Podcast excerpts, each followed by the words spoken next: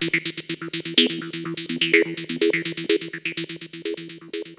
Sudáfrica está por culminar una semana de luto por la muerte del arzobispo Desmond Tutu, quien fue galardonado con el Premio Nobel de la Paz. Tutu fue un clérigo y pacifista sudafricano que adquirió fama internacional durante la década de, de los 80 a causa de su lucha contra el apartheid. Y sobre ello tenemos el comentario esta semana del doctor Bernardo Barranco, especialista en sociología de las religiones. Doctor, bienvenido, muy buen día. ¿Qué tal? Muy buenos días, Francisco, Alexia, un placer y un placer también conversar en torno a la vida de este gran personaje de Desmond Tutu. Muere a los 90 años, eh, ha conmovido al mundo, el mundo entero está de, luto porque es un personaje que, que marca una generación, un guerrero de la paz, un ícono de la lucha contra el apartheid en Sudáfrica, un luchador por los derechos humanos y sobre todo eh, combatiente contra todo tipo de, discriminación. Un hombre que tiene un talante eh, político, histórico en Sudáfrica, al abolir, digamos, la segregación de los negros en, en aquel país inmenso, y por otra parte también un personaje de vanguardia en el mundo de las iglesias. Hay una anécdota que, le marca en su vida. Eh, cuando era muy pequeño, eh, eh, y el apartheid estaba en todo su apogeo, él vivía, eh, estamos hablando en los años 30, en Kerdorp, una pequeña ciudad minera al norte de Sudáfrica, y el pequeño Desmond caminaba junto a su madre Aleta para que, trabajaba como empleada doméstica y llevaba ropa para lavar. Eh, en, eh, en aquel país no se permitía que los negros estuvieran caminando en las en las banquetas cuando había un blanco. Cuando había un blanco en una banqueta, ellos eh, pasaban y bajaban la banqueta. Eh, la anécdota es que caminando el pequeño Desmond con su madre cargada de ropa, ven eh, a lo cerca a un hombre blanco y él se adelanta y se baja de la banqueta, se quita el sombrero y lo saluda. Era un pastor anglicano. Ese hecho eh, impacta doblemente al niño Desmond, eh, tanto en su opción religiosa posterior como, como pastor anglicano, pero también en la dimensión eh, política. Hay que recordar que Desmond Tutu pues es prácticamente el que inicia una lucha pacífica de sublevación, muy inspirado en Gandhi, contra la política del apartheid. Y esto realmente es muy importante y que va a llevar a Mandela a ser el primer presidente negro y un proceso complejo, pero muy exitoso de reconciliación. Eh, las personas que conocieron a, a, Desmond Tutu eh, coinciden en que era un hombre elocuente, carismático, profundamente sensible y con gran sentido del humor.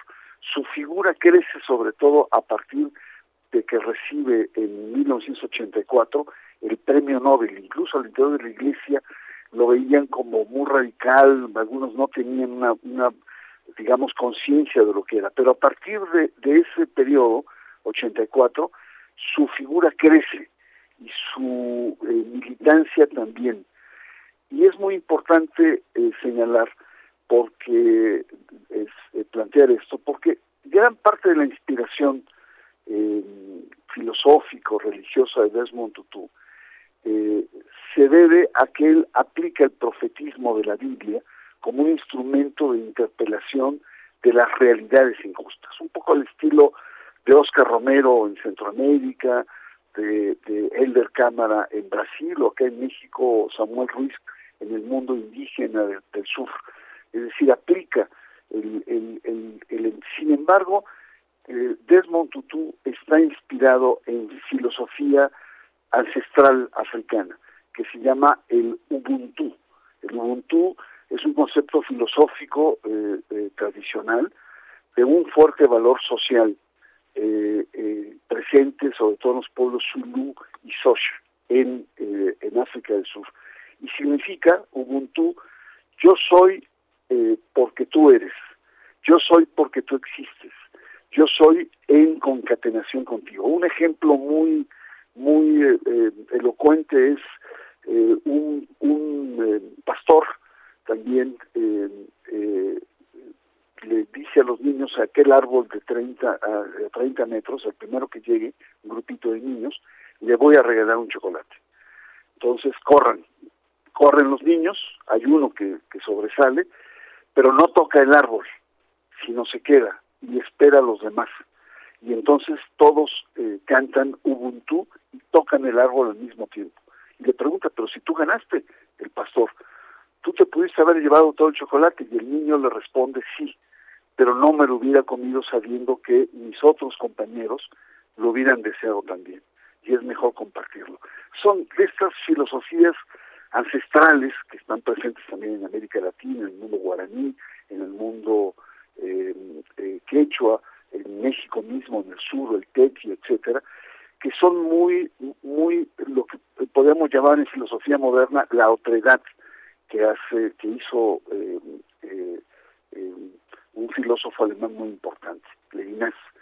Bueno, lo que quiero decir es, no solamente este personaje tiene hondura en la parte política porque rompe la parte, utiliza el Ubuntu para un proceso de reconciliación muy profundo, es decir, no, hubo persecución a los blancos, no hubo matanzas, eh, eh, eh, venganzas, sino hubo juicios donde las partes involucradas hablaban, debatían y había perdón, había reconciliación, había amnistía.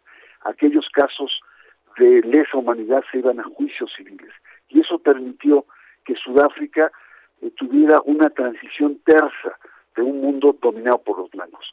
Yo quiero concluir diciendo que es muy cercano eh, Desmond Tutu a la teología de la liberación latinoamericana, muy amigo de Gustavo Gutiérrez, es muy cercano a la teología feminista y un aspecto importante es que al interior de la iglesia eh, Desmond Tutu plantea el tema de la diversidad e incluso el arco iris que él eh, planteaba a Sudáfrica, un arco iris de cultura, es adoptado por el mundo de los eh, gay, de, de, LGTB. Entonces creo que se va un personaje importantísimo en la cultura contemporánea, como lo fue Desmond Tutu. Pues muchísimas gracias, doctor Bernardo Barranco. Gracias por eh, recordarnos a este personaje, a su lucha. Y bueno, pues le enviamos un abrazo de feliz año nuevo. Ya nos escuchamos en el 2022. Muchísimas gracias. Igualmente, feliz año para todos ustedes y por supuesto para el auditorio de Radio Educación. Gracias, doctor. Buenos días. Buen día.